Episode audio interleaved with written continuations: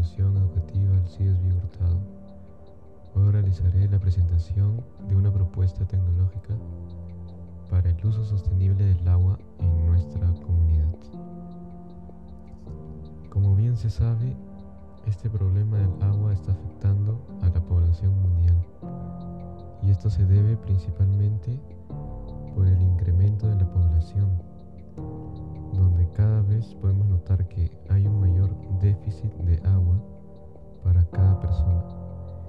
Y ante ello, hoy vendré a hablar sobre una posible opción casera que podemos usar para la filtración del agua.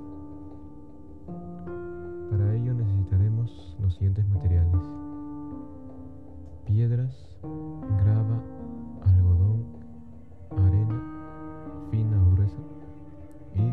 más importante, carbón activado. Para elaborar nuestro filtro casero usaremos un envase de plástico que bien podría ser una botella. En el recipiente primero colocaremos el algodón, después el carbón activo, después la arena, luego la grava y después las piedras. Este proceso de filtración casero lo que va a ocasionar es que al llenar por arriba con agua infectada o sucia, pasar por los niveles de filtración, el resultado que obtendremos será un agua más clara y limpia. Sin embargo, esta todavía no es apta para el consumo humano, ya que no ha pasado por un proceso de desinfección.